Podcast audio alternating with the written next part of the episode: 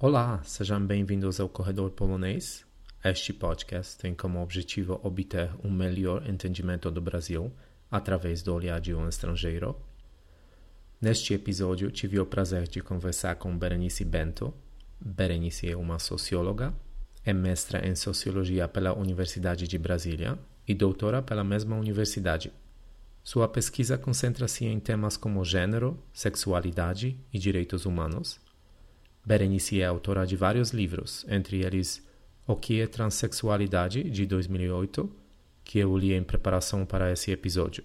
Ela também é colunista da revista Cult desde 2015, onde publica opiniões bem interessantes.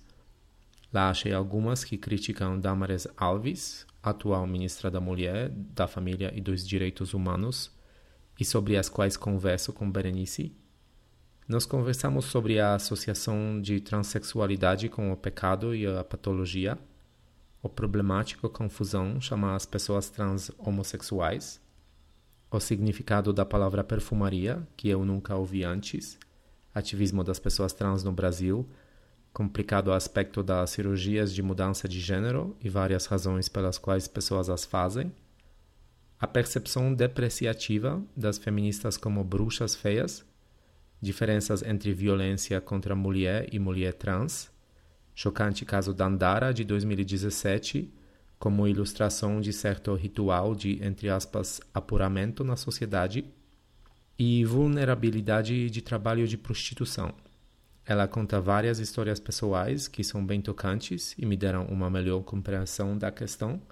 Galera, se vocês gostaram dessa conversa, tem críticas ou sugestões, entre em contato através das redes sociais. Podem me seguir no Instagram, Twitter e Facebook. E não esquecem de deixar a sua avaliação na qualquer plataforma na qual vocês escutem o podcast. Isso ajuda muito na visibilidade do programa. Aproveitem essa conversa e até a próxima.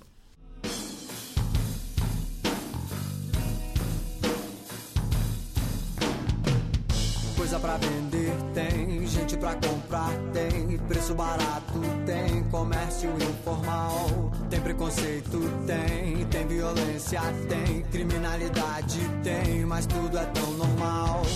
Aqui não há emprego e ninguém trabalha. Os homens tomam tudo e chama de pirata. Presta um serviço público, quero uma medalha. Meu nome é Lampião Zapata Che Guevara. Eu sou do mercado negro. Eu levo acesso ao povo, esse é o meu emprego. Eu sou um ambulante, Rex Camelô. Foi assim que o Silvio Santos começou. Mercado negro, esse é o meu emprego. É. Berenice, obrigado pela presença. Você pode falar um pouco sobre sua carreira? Então, eu fiz o, a primeira experiência mesmo de pesquisa foi no meu mestrado. Eu fiz uma, uma dissertação sobre masculinidades, isso já tem muito tempo. Depois eu faço um doutorado a, no Departamento de Sociologia, também aqui da Universidade de Brasília, sobre transexualidade, só que eu faço parte da minha pesquisa em um hospital que fazia cirurgias, que ainda faz, inclusive, em Goiânia cirurgias de transgenitalização. E outra parte da pesquisa eu fiz na Espanha, no, em coletivos de ativistas, o que foi fundamental para poder entender que eu precisava ter uma. A tese ela tem já nas páginas do livro que foi publicado, a tese foi transformada em livro, né? Uma perspectiva completamente despatologizante, né? Algo que na época no Brasil Imagina, nem na sociologia, foi a primeira tese de doutorado sobre transexualidade nas ciências sociais e ainda mais com uma perspectiva de direitos humanos e despatologia. A ideia era isso mesmo, que contribua para a despatologização das identidades trans. Isso eu deixo no primeiro momento muito claro. Depois que eu defendo a minha tese, o movimento social começa a me demandar, demandar palestras, demandar participações, reflexões. Então eu começo a minha trajetória fora, depois da defesa da minha tese, pelos movimentos sociais, pelos movimentos trans, isso eu estou te falando de 2013, 2000, 2003, 2003 isso. Então tem uma longa, assim, uns 10 anos de, de, muito, de muita fala, de muita conversa com os movimentos sociais, acompanho a organização de vários coletivos, né? E te falo isso para dizer o seguinte: você pergunta a minha trajetória, quer dizer, uma trajetória que é dentro da academia, mas fora da academia. Né? Acho que tem um movimento de, de vontade de me ler e querer conversar comigo, muito mais do movimento social e depois na academia. Né? Hoje, é, livros meus, artigos meus são, estão nas referências dos cursos, né? É, de sociologia, de antropologia, mas é um pouco esse movimento, é de fora para dentro que eu faço, né? É um pouco isso. E, continuo trabalhando na questão de gênero, sexualidade, uh, outras pesquisas, né? É isso. Eu entrei em contato com você, é, eu tinha achado o seu livro, uh, O que é Transsexualidade. Então, minha primeira pergunta, você pode apresentar as percepções de brasileiros sobre pessoas transexuais? A percepção, necessariamente eu teria que ter construído uma pesquisa e entrevistado com todas as técnicas de pesquisa que a gente aprende na sociologia das pessoas não trans, né? Uhum. que me parece bastante interessante, mas não, nunca fiz uma pesquisa. O que eu tenho são inferências. Entrevistei pessoas, muitas pessoas trans, ativistas, da academia, acompanho muito de perto a questão, acompanho muito de perto uma discussão que nós tivemos que é muito local, que era a implantação do nome social para as pessoas trans nas universidades. Agora, se você me pergunta qual é a percepção, eu não tenho uma pesquisa que eu possa dizer o seguinte: eu fiz tal pesquisa com tal metodologia, cheguei a tal conclusão. Né? O que, que a gente tem? Qual seria a percepção que eu vejo que é mais ou menos hegemônica para a questão trans, travestis, todas as identidades de gênero dissidentes. Eu acho que está que é localizada em dois espaços possíveis, dois discursos possíveis. De um lado, você pode ter uma concepção que percebe essa demanda da existência, né, trans, mudar de nome, fazer cirurgia, colocar prótese, fazer uma, se construir em outro gênero diferente daquele que foi assignado ao nascer. Então, eu acho que tem duas percepções. De um lado, pecado, de um lado, patologia, né? a normalidade. Então, essas duas percepções, de um lado, uma concepção religiosa, de outro, uma outra marcada pela questão é, de uma visão aparentemente científica, aspiado, né? Que, ou seja, isso não é a pergunta, a questão é se não é possível que alguém queira mudar de gênero, porque o gênero é da ordem da natureza. Então, acho que são dois discursos que se cruzam, que podem ter uh, explicações diferentes, mas no fundamental elas têm em comum que é a negação do direito das pessoas vivenciarem o gênero sem a determinação biológica. O que significa dizer, portanto, que significa que uma, essa, as duas concepções, tanto uma religiosa, que portanto a ideia de pecado, quanto uma outra marcada pela, pela, pelo saber médico, pecado, loucura, anormalidade, tem como efeito a retirada dos direitos de cidadania das pessoas trans. Né? Então, acho que talvez isso te digo, é, isso que eu te falei, por, uma, por, uma, por inferências. Né? Percepção, porque a percepção é um conceito né, que precisaria ser operacionalizado em pesquisas é, e que de fato não, não te, eu não tenho essa pesquisa para te dizer é assim. Né? No entanto, eu trabalho com o tema, sei lá, quantos anos? Há 20 há 22 anos, né? Então, é claro que como é que eu vou conseguir explicar a violência das pessoas, os assassinatos? Então, necessariamente tenho que pensar sobre como que esse outro ver o corpo que ele está matando. Então, é algo que entra nas minhas reflexões, né? mas não com uma pesquisa específica com essa pergunta que você me fez. Okay? Entendi, entendi. Um, agora eu quero te perguntar sobre uh, termos, né? Uh, uhum. Que eu imagino que nunca, nunca é bom trocar esses termos, mas eu imagino que pode acontecer, né? E sempre quando me perguntam isso, e quem é, nesse momento é, quem está nos escutando, eu falo a seguinte questão. Eu, eu, eu dou o seguinte conselho, aspiado conselho, né? Vamos pensar que você pergunte para a pessoa como ela quer ser nomeada. É muito simples. Você está diante de uma pessoa que você vê que é um, ela, ela está dentro de um espectro que seria o, o teu olhar, porque nosso olhar é construído socialmente para mapear os corpos e dizer, bom, quando a gente está diante de um corpo que tem alguma coisa que performatizam o gênero, que a gente fala, não, tem alguma coisa estranha, né? A ideia do estranho, do diferente, né? É, você fala, e a pessoa diz, não, é, eu estou transicionando de gênero, tá? você pergunte, como você gostaria, é, você se define como uma travesti, como uma pessoa trans, como uma mulher, essas marcas não fazem sentido. Então, que radicalize a noção da autodeterminação de gênero. Né? Não tem porquê eu te dar um, um glossário do que significa o que é, porque a gente tinha um. É, quando nós começávamos a fazer essas discussões, na minha, quando eu fiz a minha tese de doutorado, estava lá muito claro: travesti é aquela pessoa que não, não tira o pênis. Uhum. A mulher transexual é aquela que faz a cirurgia. Isso não faz mais sentido, né? Quer dizer, até porque nós começamos a descobrir, a partir do empoderamento das pessoas trans, que muitos e muitas pessoas trans demandavam a cirurgia, portanto, as mulheres trans queriam fazer a cirurgia, passar por todo o processo dentro de um hospital, tudo. Não era exatamente a cirurgia, era porque é, o Estado brasileiro só dava direito, e mesmo assim tinha todo um outro processo na justiça para mudar o nome se você tivesse feito a cirurgia. Então, é, é como se o Estado obrigasse as pessoas trans a fazerem uma mutilação. No momento que a gente começa a discutir, desvincular essas duas dimensões da vida, quer dizer, você pode ser uma mulher de pênis. A decisão se você vai ficar ou vai tirar, como você, que técnica você vai tirar, isso é uma discussão absolutamente do âmbito pessoal. Mas isso não significa dizer que o Estado não tem obrigação de te garantir se você decide fazer a cirurgia e quer, quer fazer a cirurgia.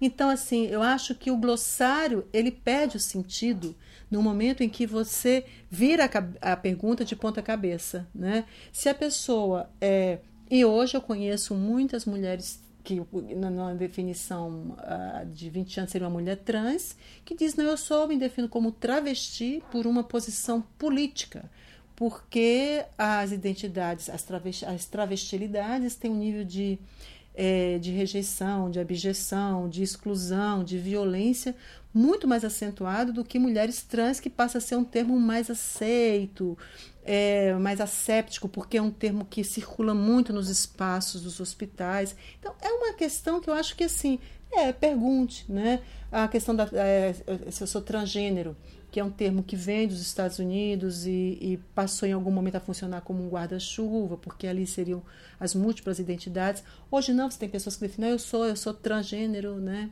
Então, eu acho que é, é por aí, pela autodeterminação do gênero, sabe? Não, faz sentido, com certeza. Qual, qual é o nível da, da politização e ativismo no Brasil da, das pessoas trans? Nós temos hoje, essa é um, uma coisa bastante interessante, porque o que eu observo é que tem vários movimentos acontecendo simultaneamente. Primeiro, a entrada de, muita, de muitas, não é muitas, mas de fato você tem hoje um nível de presença de mulheres trans e homens trans na universidade que não existia há 20 anos. Essas pessoas elas têm lugares de poder elas montam programas dos cursos, elas vão para a sala de aula, elas dão aula, elas fazem palestras, né? É, estão pensando a condição de o que é uma vida trans em um país transfóbico. Então, pensando, formulando, é, produzindo artigos, indo para programas de televisão. Isso é relativamente novo.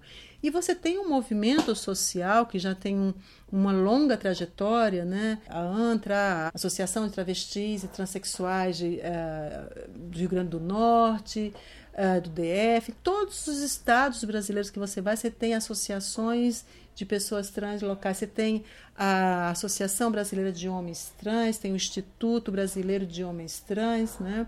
tem realmente uma polifonia de vozes em torno dessa questão de gênero, né? Então eu acho que é um momento ímpar que a gente vive, né? Tem uma disputa também, quem pode falar por quem, quem tem é, quem pode dizer, né? Quer dizer, hoje se percebe um nível também de disputas que é completamente é compreensível, porque isso são os espaços públicos, uns espaços de visibilidade, de empoderamento. Então, de um lado, as ativistas trans que estão fora da academia, em relação àquelas que estão na academia, tem a disputa do, de quem não é trans, com as pessoas trans que estão na academia fazendo pesquisa. Né? Me parece que é um cenário bastante rico e interessante, porque o fundamental disso é que existem disputas em torno das questões das múltiplas existências trans. Isso me parece muito interessante. E tem tido vitórias concretas, quer dizer, a decisão do Supremo, Superior, Superior Tribunal Federal, né, que diz que não tem que vincular o, a mudança do nome à cirurgia, quer dizer, você pode mudar os documentos sem necessariamente se submeter a todo aquele protocolo terrível que os hospitais empregam de obrigar a pessoa a fazer dois anos de terapia, né, que é um, é um abuso de poder, como eu já chamei isso em vários artigos que eu escrevi, né, eu chamo de dispositivo da transexualidade. Então eu vejo que é, é um momento bastante interessante né, de, é, de uma multiplicidade de vozes e de disputas e de eventos e de publicações. Né? É um momento necessário, nós temos que passar por isso mesmo. Né? Tá certo, tá certo. Você pode explicar um pouco mais essa insistência na cirurgia no Brasil?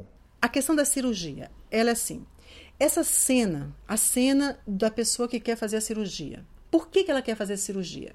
Existe uma, uma, um conjunto de fatores, né? Quer dizer, que faz com que a pessoa fale, eu quero fazer a cirurgia. O que, me, uma, o que me parece que a gente já conseguiu hoje ter mais ou menos um, um relativo né, consenso, porque a gente nunca está em consenso, porque quando a gente está consenso é porque a questão está resolvida, não se trata de consenso. Mas saber que quando a pessoa demanda cirurgia, não é necessariamente vinculada à questão da sexualidade. Porque se supunha, é, é a disputa que a gente fazia tempo atrás, é seguinte, que o, o, o pensamento médico hegemônico dizia que as pessoas trans queriam fazer a cirurgia para ter uma vagina para se tornar heterossexuais. Portanto, para se tornarem pessoas mais próximas possível de uma imagem de normalidade. O que, que a gente vê? Que a demanda pela cirurgia é uma demanda que muito motivada pela questão do gênero. Né? Porque muitas fazem cirurgia, outras não fazem cirurgia e, e são lésbicas, gostam, é, são mulheres que gostam de mulheres, são héteros, são bi. Né? Então, primeira coisa é desvincular. Mas essa cena, então, uh, da, do médico, da psicóloga, com a pessoa que está demandando a cirurgia, eu falo que é uma cena, então, de convencimento. A pessoa ela quer fazer a cirurgia. As motivações não dá para você dizer é esse o motivo. Mais uma vez, eu digo que existe uma é, uma pluralidade de motivações, né? Uma idealização do feminino, que quando eu tiver vagina eu vou me tornar uma mulher é, que vou me passar mais para mulher, que a, essa vagina vai me dar um, um, uma passabilidade, uma, pode ser, pode ser porque também a questão de não gostar de ter sexo anal, que é sexo vaginal, Pode ser, pode ser por usar uma roupa e não ter que ficar, como falava uma amiga minha, ficar escondendo a tromba. Pode ser, né? É, pode ser é, o que de fato eu consigo observar de comum nas falas das pessoas que naquele momento que eu conversava queriam fazer a cirurgia, era porque sem essa cirurgia, sem essa autorização, não tinha o, o documento, a possibilidade de demandar a transformação dos documentos. Então, a identidade de gênero, né? Mas veja, o que eu acho é que hoje você tem. O fato de você hoje ter a possibilidade de ter o documento, né, da parte da decisão do Superior Tribunal Federal, e não ter que se submeter à cirurgia, suponho que dá mais conforto psíquico para a pessoa decidir o momento que vai entrar. Porque também não é assim, eu vou decidir e vou fazer, porque os hospitais. Veja que coisa interessante. O STF opera a sua decisão, né, toma a decisão numa perspectiva despatologizante. Você vai lá e diz, olha, você muda o documento tal. Né? No entanto, nas clínicas e nos, nas equipes médicas do Brasil, boa parte ainda continua lendo os corpos das pessoas trans numa, numa perspectiva psiquiatrizante, portanto, tem transtornos mentais, e patologizante, tem algum problema, tem alguma doença. Nesses hospitais, as pessoas que estão demandam a cirurgia, que não tem dinheiro para pagar particular e vão nos hospitais públicos, né, que são poucos que fazem, né? É, é, isso, acho que tem uma pluralidade de motivações. Mas acho que hoje é, é o que eu percebo é que, as, que diminuiu a tensão, diminuiu a, questão da cirurgia. Hoje você tem um, uma possibilidade de, de significar o, a minha vivência, a minha transexualidade, a minha travestilidade de uma forma é, menos canônica do que era há 30 anos atrás. Né? Porque você tem, primeiro, uma pluralidade de discussões de definições, o que é, o que não é. Você tem muitos coletivos, você tem a decisão do STF, né? É, eu acho que é por aí. Né? É, realmente, um, eh, você descreve no seu livro o caso da Andrea Stefani, né? Uhum. É, que coisa mais assustadora para estrangeiro no Brasil é, é burocracia, né? Vamos Exato. dizer. E ela passou quatro anos, né? É, pela reconhecida como transexual. Uma luta, veja, e é, é um caso que você vai conversar e isso se repete o tempo inteiro, né? Você tem um laudo que você. O que significa dizer que você não é trans? Significa dizer que você é homossexual. Entende? Quer dizer que aquilo que você diz que você é, você não é. Então você eh, esvazia o sujeito da agência. O que define a gente como sujeito é a possibilidade de significar o mundo que nos cerca, é conferir sentidos. Né? Isso é o que nos caracteriza como humano, através da linguagem, dizer, olha, eu sou, eu não sou, eu quero, eu não quero, eu concordo, eu discordo, quer dizer, mediante a linguagem e uma linguagem corporal, as performances também, você conseguir dar sentido ao mundo que te cerca. No momento em que você fica durante dois anos nesse processo, que ela sabe que ela é, né? ela vive, né? ela, quer, ela quer o que? Ela está lutando pelo reconhecimento do Estado, mas ela já sabe mas ela precisa desse reconhecimento para poder desencadear um processo de mudança de papéis e tudo mais. Isso é o que isso ainda é a lógica de boa parte dos, dos é, grupos é, que ainda fazem cirurgia nos hospitais, né? Eu acho que muda muito. A gente tem tido avanços importantes porque nós estabelecemos um nível de disputa com a questão do gênero, né? tanto a questão dos feminismos, dos transfeminismos, da questão. Uh, é uma disputa que a gente está em torno da questão das moralidades, vamos pensar assim, tremendo. Quer dizer, é o que você tem. Aí você, depois de dois anos, né, nesse processo de uma certa disputa, convencimento com essa equipe, alguém fala: não, meu bem, você está errada. O que você diz que você é, você não é. Né? Você tem que procurar outra outra outro lugar aí para você habitar no mundo, porque esse lugar da transexualidade não te pertence. Então é, é uma loucura, é um abuso de poder tremendo, né? Claro, claro. Acho que é interessante que você mencionou essa inferência, né, de mulher ou homem transexual é homossexual, né? Isso cria problemas, né? Você pode mencionar essa contradição, né, que apesar de não ter legislação sobre pessoas trans, tem hospitais públicos que fazem a cirurgia, né? Alguma coisa mudou depois, eu imagino, depois dessa decisão, né, do STF? Mudou não na, na, nas equipes, né? não nas, nas, nos núcleos de pesquisa, por exemplo, o Hospital Universitário de Goiânia. Teria que dar uma atualizada, porque eu não, é, isso muda, né?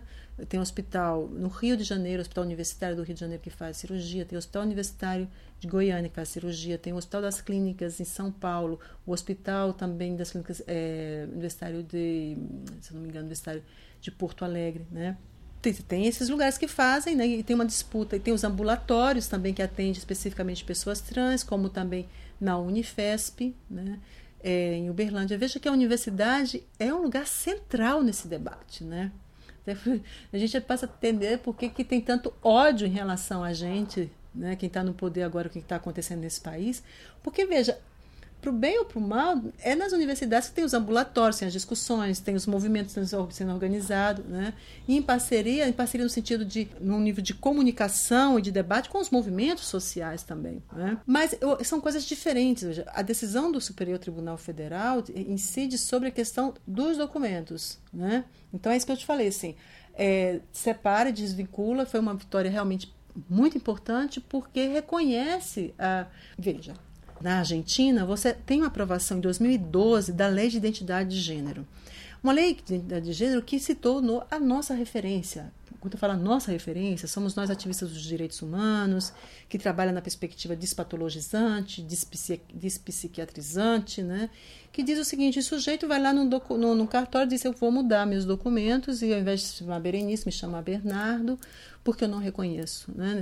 Mas essa, além da questão da mudança, tem um conjunto de outros dispositivos na lei que garante a essa pessoa o atendimento a temas da saúde específica, então a questão do hormônio, né, da cirurgia, se for o caso. Essa lei da identidade de gênero na Argentina, que é aprovada nas casas, no Congresso, né? No Brasil, não. No Brasil, a especificidade é que a gente consegue algumas coisas, por um lado, de uma forma pulverizada, como foi anteriormente à aprovação da decisão do Superior Tribunal Federal, nós tínhamos decisões locais. Então, por exemplo, a universidade que eu trabalhava no Rio Grande do Norte, na UFRN, nós aprovamos no Conselho Universitário uma resolução que definia que as pessoas, estudantes, professores, qualquer pessoa da comunidade podia ter sua identidade de gênero, que a pessoa não se reconhecia, ocultada. Né? Então, significa que Berenice desapareceria nos documentos internos da universidade e apareceria nos registros,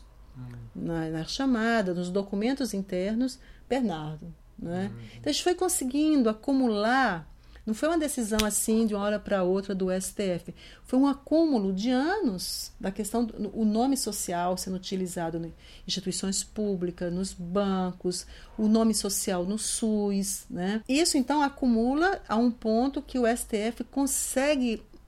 Consegue, é impressionante como você escutando as decisões dos ministros, uns mais, outros menos, mas tinha uma gramática da, da discussão ali é, uma gramática muito específica do nosso campo de gênero, né? as discussões sobre o que é gênero, o que é performance, o que é identidade, o que e eles transitavam por essa por essa gramática, por esse léxico, né? que foi sendo estruturado ao, ao longo de muito tempo. Mas a estratégia foi então sair do parlamento não fazer a disputa no parlamento e ir para o STF, que era um lugar onde a gente tem assim com aspas novamente, um pensamento mais iluminista, né? mais vinculado à ideia de luzes. Bom, não sei qual a metáfora que eu poderia usar. Né? Converse um pouco sobre a, a pessoa de Damara Alves. Ela é ministra da Mulher, da Família e dos Direitos Humanos, né, do governo do, do Jair Bolsonaro.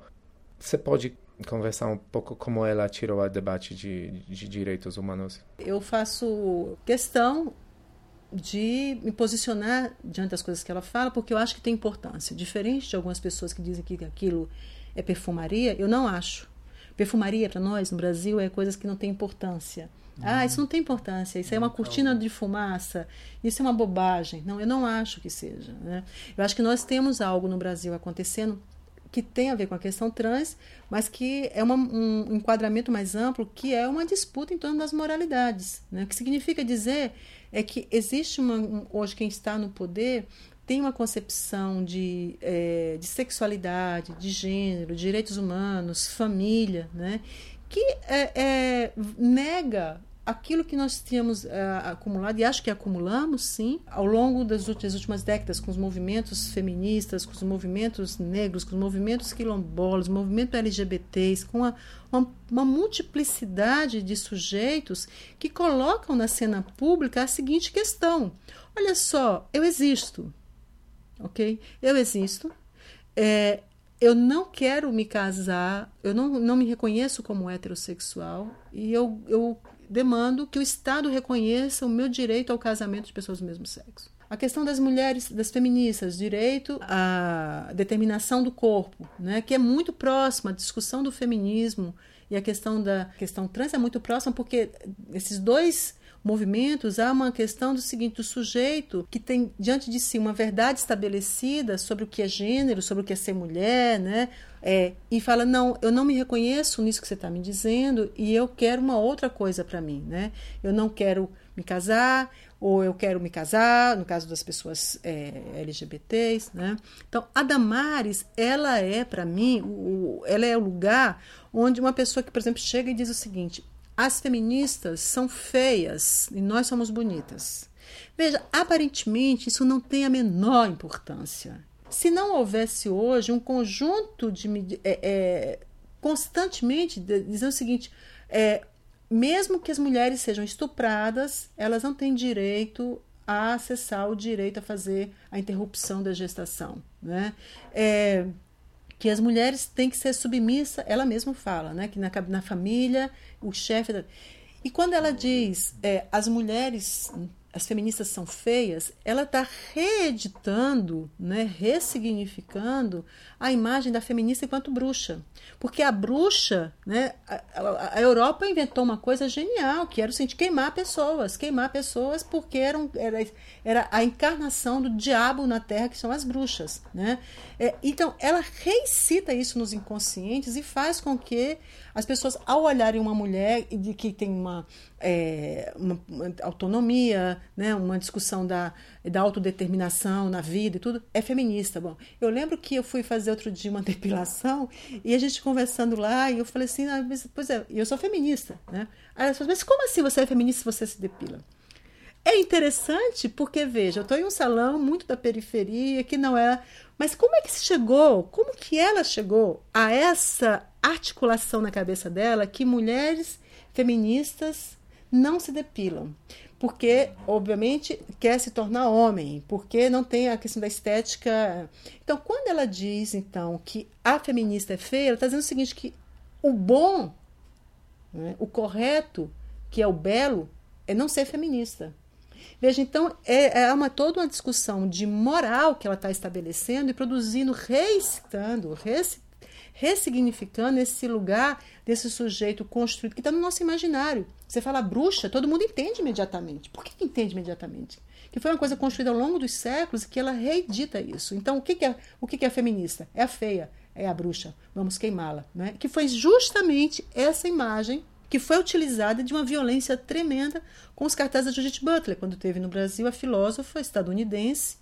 Quando veio no Brasil há dois anos, ela foi uns cartazes queime a bruxa. Os cartazes dela é, foram queimados. Então, a gente tem que prestar atenção no que está sendo disputado. Não baixar a guarda. É, a disputa ela é feita em todos os lugares. Né? Porque se a gente não disputar, a gente toma isso como um dado natural. Ah, não, isso é bobagem. Não é. Eles estão com poder, eles estão com o Estado, eles estão com a caneta na mão para quem que eles vão liberar dinheiro, para quem que eles não vão liberar dinheiro, qual que é o projeto que vai ser cortado, entendeu? Então, baseado na, na dossiê que eu, que eu li sobre assassinatos e violência contra travestis e transexuais no Brasil em 2018, que foi apresentado por Bruna G. E, e Sayonara Naider-Bonfim Nogueira, da ANTRA e do, do Instituto Brasileiro Trans de Educação. Baseado nesse dossiê, eu, quero que você me responda algumas perguntas sobre violência eh, contra pessoas trans, né? E você pode conversar um pouco sobre o caso da Andara, porque eu lembro que me marcou muito. Sim. Não, acho que marcou a todos nós que temos o, a sensibilidade, né? Porque aquilo ali é, é, bom, tem um artigo que eu escrevi, né? Também publicado, acho que foi na CUT, como é que, por quê? A pergunta que a primeira coisa que a gente faz, eu não sei se essa pergunta veio à tua cabeça, quer dizer, é muito difícil, né? Ver as imagens, mas foram imagens que foram repetidas, repetidas. Por que a pessoa precisa matar uma pessoa tantas vezes, não é? Por que, que é, você bate e depois você coloca num carrinho onde você coloca entulho, né, coisas que não servem e joga a pessoa como, como se for, como se fosse é um lixo, né? É, isso é assustador, o caso da Dandara, mas se torna mais assustador quando a gente começa a estudar os casos de assassinatos das pessoas trans e percebe que esse ritual é um ritual, né? a gente chama de ritual na sociologia e na antropologia, aquilo que você consegue ver uma repetição. Né? É, então, tem um nível de, é, de violência, gente chama de violência cruenta, aquilo que transcende, aquilo que você não consegue dizer o seguinte: não, foi uma briga, estavam brigando e mataram. Não. É uma reiteração né, é, de uma violência que você fala, mas é, é, a violência pela violência? Por quê? Essa que foi uma questão que, por muito tempo, eu não, não dava conta de explicar e entender, porque é paralisante. Inicialmente, eu acho que a nossa tendência ao ver o caso da Dandara e outros casos que a gente acompanha, né, é pensar que essa pessoa que fez isso, né, as pessoas que fizeram aquilo com a Dandara, têm distúrbios mentais. É nos apegar a algum tipo de explicação de caráter psiquiatrizante e dizer assim, bom, não, isso é... Mas quando a gente observa que tem um nível de repetição, né, independente, as policiais que fazem a mesma coisa, né, é, parentes que fazem a mesma coisa. Né? De matar muitas vezes, não é uma facada, são dezenas de facada, não é um tiro, são dezenas de tiro. Você não passa por, por carro, o carro uma vez, você passa o carro até o, carro, o corpo ficar completamente destroçado. Você arranca a cabeça e separa do corpo e coloca a cabeça de um lado, a cabeça do. Pra... Por que, que isso acontece? Né? Essa que, quando uh, eu propus o conceito, o conceito de transfeminicídio, né? É, definindo, por exemplo, que uh, o que é o, o, feminicídio? O feminicídio, que é um conceito que já é uma reformulação do conceito de femicídio. Né? O femicídio é violência porque você mata porque a pessoa é mulher. O conceito de feminicídio, que é feito por Mata Lamas, é uma pesquisadora mexicana, né? Diz, olha, é isso, mas tem a cumplicidade do Estado, porque não há uma investigação. É, os casos dos assassinatos das mulheres, pensando na, ela estava pensando ali na questão da, da cidade de Juárez, a, é, no México, né? Os casos, os assassinatos dessas mulheres não é um problema, não se constitui um problema de Estado, de, de vamos investigar, não se. E é, é, muito parecido com o caso das, das mulheres trans que são assassinadas. Né? Então, assim, a motivação né, do, do crime o transfeminicídio é motivado pela questão de gênero, primeiro. Mas que gênero? É, o mesmo, é a mesma motivação que faz com que as mulheres sejam assassinadas, portanto, do feminicídio, que são assassinadas pelos seus companheiros, pelos seus maridos, pelos seus namorados. Tem, uma, tem um parentesco, mas não é a mesma coisa. Porque as mulheres que são assassinadas, uh, que se caracterizam como feminicídio, têm um nível de proximidade Portanto, é, é, uma coisa que tem muito a ver com a ideia da proximidade da casa, acontece no espaço, né? São ex-companheiros. No caso das pessoas trans, não, acontece no espaço, é pessoas que não conhecem. Acontece no espaço público, enquanto que as mulheres acontecem principalmente no espaço privado. Né? As mulheres hoje têm um conjunto de leis que protegem, que chega, faz processo, a pessoa é presa. No caso das mulheres trans, eu falo mulheres trans porque a grande. Não estou dizendo que os homens trans não tenham violência, não é? Não, não sofram violência, mas é de uma outra natureza. Porque o masculino, a ideia de ser um homem trans, essa masculinidade protege ele. Mas ele protege, é uma, uma proteção extremamente frágil e precária. Até o momento que descobre que ele tem um passado de mulher. E aí, naquele momento, o risco, ele, é, ele inclusive aumenta. Né? Mas voltando o caso então das mulheres trans os assassinados. Então, você tem uma, uma possibilidade de entender, acionando o conceito de feminicídio, entender de certa forma o que acontece com as mulheres trans. Mas tem algo além de tudo isso. A mulher é, que é assassinada, né, ela na verdade, a sua existência, ela não está questionando a estrutura de gênero. No sentido que é o seguinte, qual é a estrutura? o que é que eu estou chamando de estrutura de gênero? É dizer que a gente pensa, hegemonicamente falando, que o gênero é da ordem da biologia. Você nasce homem e você nasce mulher. Na cena da violência e do assassinato, né, é um homem matando uma mulher. Né? Ou seja, os pilares que sustentam a sociedade, eles não estão sendo questionados, eles estão inclusive sendo reafirmados. Com a questão trans é diferente, porque o que você tem na existência trans é justamente um questionamento na prática dessa base que funda o humano. O que significa dizer isso? Significa dizer que uma mulher trans era um homem que vivia os privilégios construídos socialmente como um homem né, e transiciona. Então, no momento em que você está matando aquela pessoa, é como se fosse você, eu estou matando uma impossibilidade eu estou matando algo que não é humano. Eu estou fazendo uma limpeza étnica, aspiado, aqui estou me apropriando. Né? É, então, a, a, possibilidade, porque não é possível que, se você olhar no olho de uma pessoa e tiver o um mínimo de reconhecimento, né? uma ideia de que o Levinas vai chamar o filósofo, uma hostidade que te humaniza, que tem o preceito de não matarás, se você olha no olho desse outro e diz o seguinte: este é um humano, eu não posso matar, né? Mas o que acontece é quando você olha, e se olha, você não vê o humano. Veja, então isso é interessante porque na, a discussão é que não basta uma fisionomia que tem uma certa, vamos pensar no Guimarães uma parecência de humano, porque não é humano. Socialmente, esses sujeitos eles são construídos né, como não humanos, portanto matáveis, sem culpa Porque a culpa, você tem culpa quando você mata, você pode chegar a, ter, a desenvolver esse sentimento cristão de culpa se você está matando um humano, do não matarás.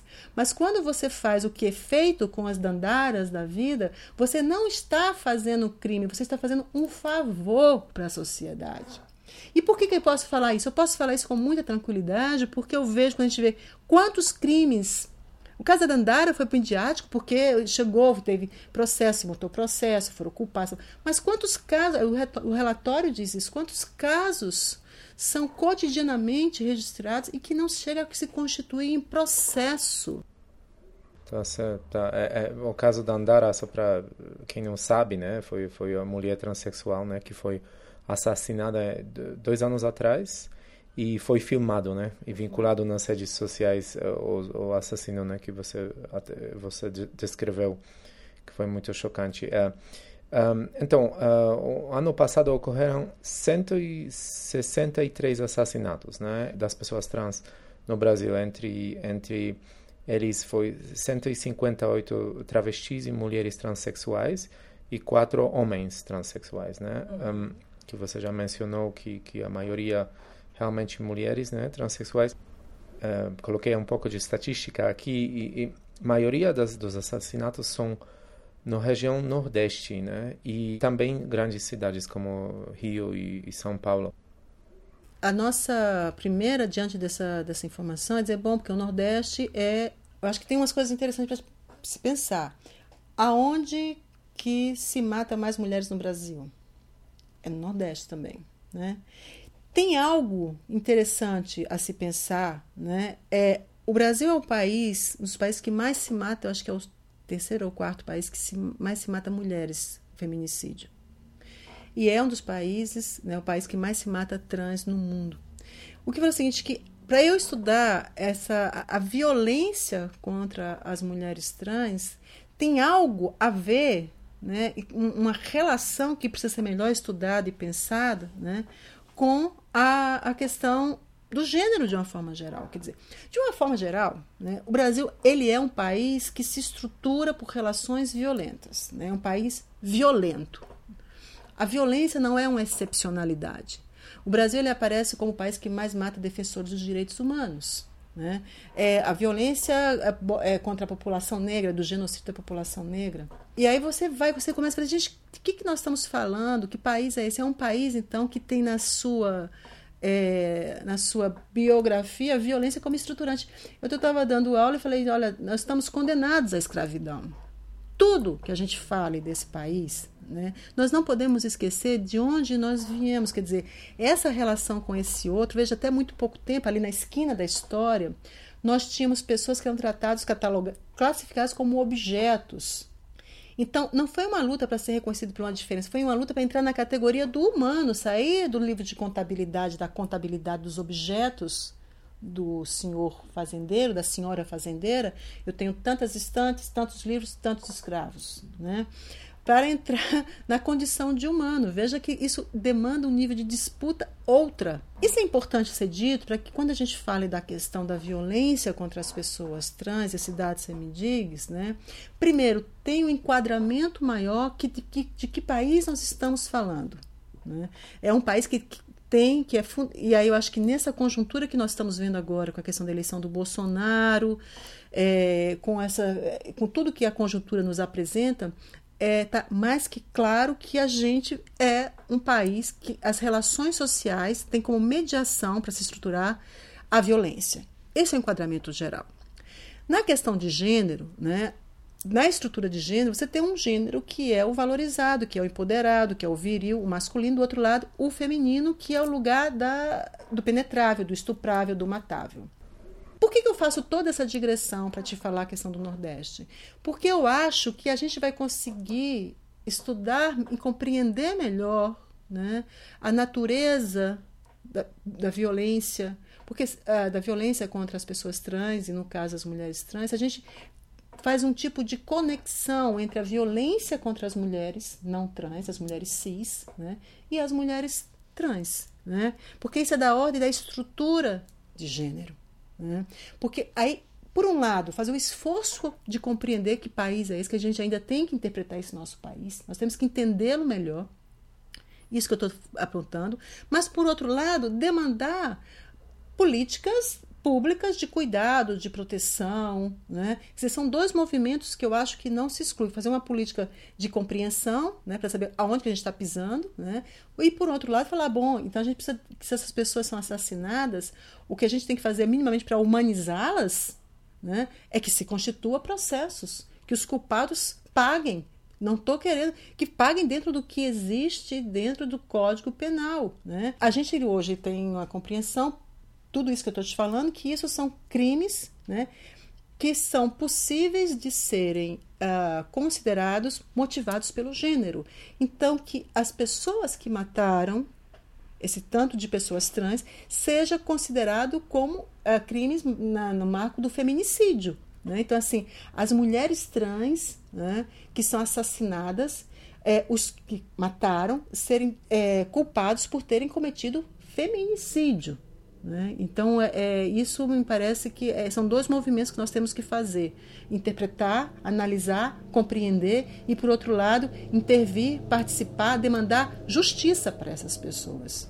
Tá certo. Só para encerrar, você pode falar um pouco sobre perfil das pessoas, né, é trans, é, pessoas assassinadas, né, uhum. que pessoas jovens, né, negras que a maioria deles trabalham na prostituição, os dados né, dizem isso, quer dizer, o nível de vulnerabilidade. Porque também é o seguinte, a gente fala das pesquisas, mas eu acho que tão, são, os dados são sempre subnotificados, né? é muito mais do que isso. Porque nós não temos um observatório, nós, os, os ativismos fazem trabalhos maravilhosos, mas no sentido de tentar. Mas geralmente não são pessoas profissionalizadas. Em que sentido? Que não trabalham, tem que ficar assim no ativismo, é, e, de, e, trabalhar, e na hora que sobra vai lá e faz o ativismo. Então, assim, a gente não tem no Brasil um, um, um lugar que seja é, de política pública para fazer um observatório e fazer o um levantamento detalhado né, da violência contra as pessoas. Trans, que vai desde o que vai desde o transfeminicídio, as violências ah, invisíveis, né, que a gente podia chamar, que acontecem no dia a dia, dentro de sala de aula, nos hospitais, no banco, na família. Nós não temos. Mas o que os dados apontam, é que a gente já sabe mesmo, é assim, o nível de vulnerabilidade de quem está no espaço do trabalho sexual né, é muito maior. Né, porque você não tem é, já é um trabalho ilegal, que não tem o nível de proteção de outros trabalhos. Né?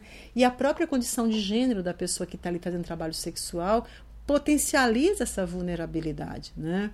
É, a faixa etária mínima, não sei se esse dado muda, mas em torno da pessoa trans vive em média até os 34, 35 anos. Veja, isso é a faixa etária do que um escravo no Brasil, uma pessoa escravizada vivia no Brasil na época da escravidão, que era em torno de. de é, ele estava na faixa aí dos 28, 32 anos. Né? É, não, não passa disso, né? As minhas companheiras do movimento social que chegaram, minhas companheiras trans, né, que estão aí com seus 40, 50, são, vamos dizer assim, as, as que sobreviveram. Você não consegue encontrar uma grande quantidade, embora tivesse movimento, embora tivesse resistência. Mulheres trans e homens trans, uh, grande com pessoas com 60 anos, 55, não existe. Né? Aí, com seus uh, 30 e poucos anos, o que, que acontece? Que juventude, como é que pode uma coisa dessa? Né? Eu tinha uma amiga que falava para mim, ela trabalhava, ela era trabalhadora sexual, e ela fazia compras, às vezes tinha um dinheirinho, eu falei assim, mas a gente fazer compras né, um pouco mais, uma, deixar comida em casa. Mas ela falava assim, mas eu não sei o tanto que eu vou viver, entende? Assim, eu posso fazer a compra para um mês e gastar dinheiro para compras de um mês, né? Então, é, ela comprava comida pra, para a semana, né? É, então, veja, a, a, a, é realmente assustador. Né? Então, acho que é isso. Assim, pessoas com nível de escolarização, é, de escolaridade muito baixo. E aí, pessoal, por que, que a escolaridade é muito baixa? Porque tem uma. A experiência de gênero, a experiência engloba. Por onde você vai, essa categoria gênero, masculino e feminino, ela é, é, vamos dizer assim, a primeira identidade, né? Assim, então, na escola, a criança, adolescente, pré-adolescente, que um menino que tem um jeito mais feminino, que é o chamado o afeminado, que a escola faz todos os movimentos, e eu falo a escola como sistema mesmo, do professor ao coleguinha, à direção, para que essa pessoa vá embora. Pare de estudar. Então, quando a gente vê que essas pessoas estão no trabalho sexual, né, é, a grande maioria não tem um nível de escolaridade mínima que o mercado de trabalho exige para que faça um.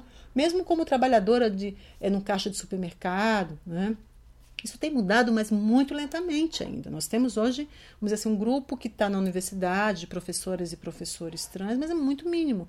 A, a vulnerabilidade, de fato, está em quem que não consegue um emprego formal, quem está em um trabalho sexual e que fica completamente desprotegido dessas redes de proteção que a gente tem na, na sociedade. Né? Então, outra estatística que me surpreendeu foi que a maioria das pessoas trans são expulsas da família.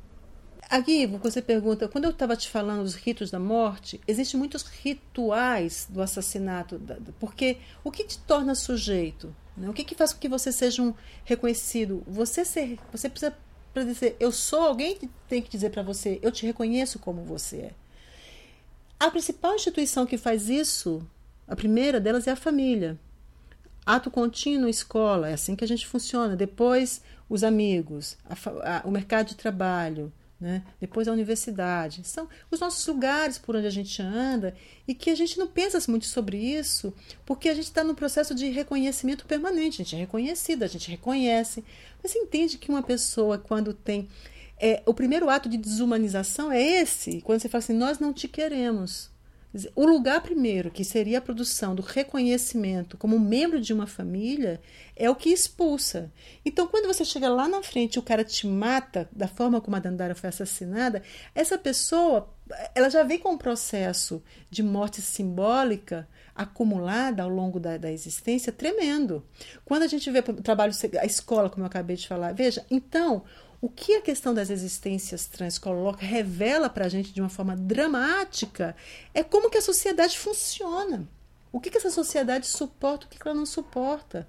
Né? E aí essas pessoas pagam com a vida, mas não é o pagar com a vida, porque isso que você está me chamando da Dandara, são atos contínuos, entende, de assassinato. Então, é isso. Ou quando não, geralmente, muitas fogem de casa, alguns e algumas são expulsos e expulsas, outros uh, fogem, porque não aguentam, né? não aguentam a, a, a, violência. Uma, uma das minhas amigas conta que quando ela era pequena, mas era, já era um menino muito feminino, né? Mas era uma criança bicha, né? A mãe, quando chegava a visita, trancava ele no quarto, porque não queria que as visitas vissem, né? Porque já, já tinha cansado de dar tapa, bufete, de agredir fisicamente, e falou: não, você é a vergonha da família, né? A ideia de vergonha muito forte, vamos te trancar, né? Então é, é, é complicado, né? É muito traumatizante, né? É, muito obrigado pelo seu tempo e esclarecimentos. Eu que agradeço pela oportunidade. Muito obrigada por me escutar.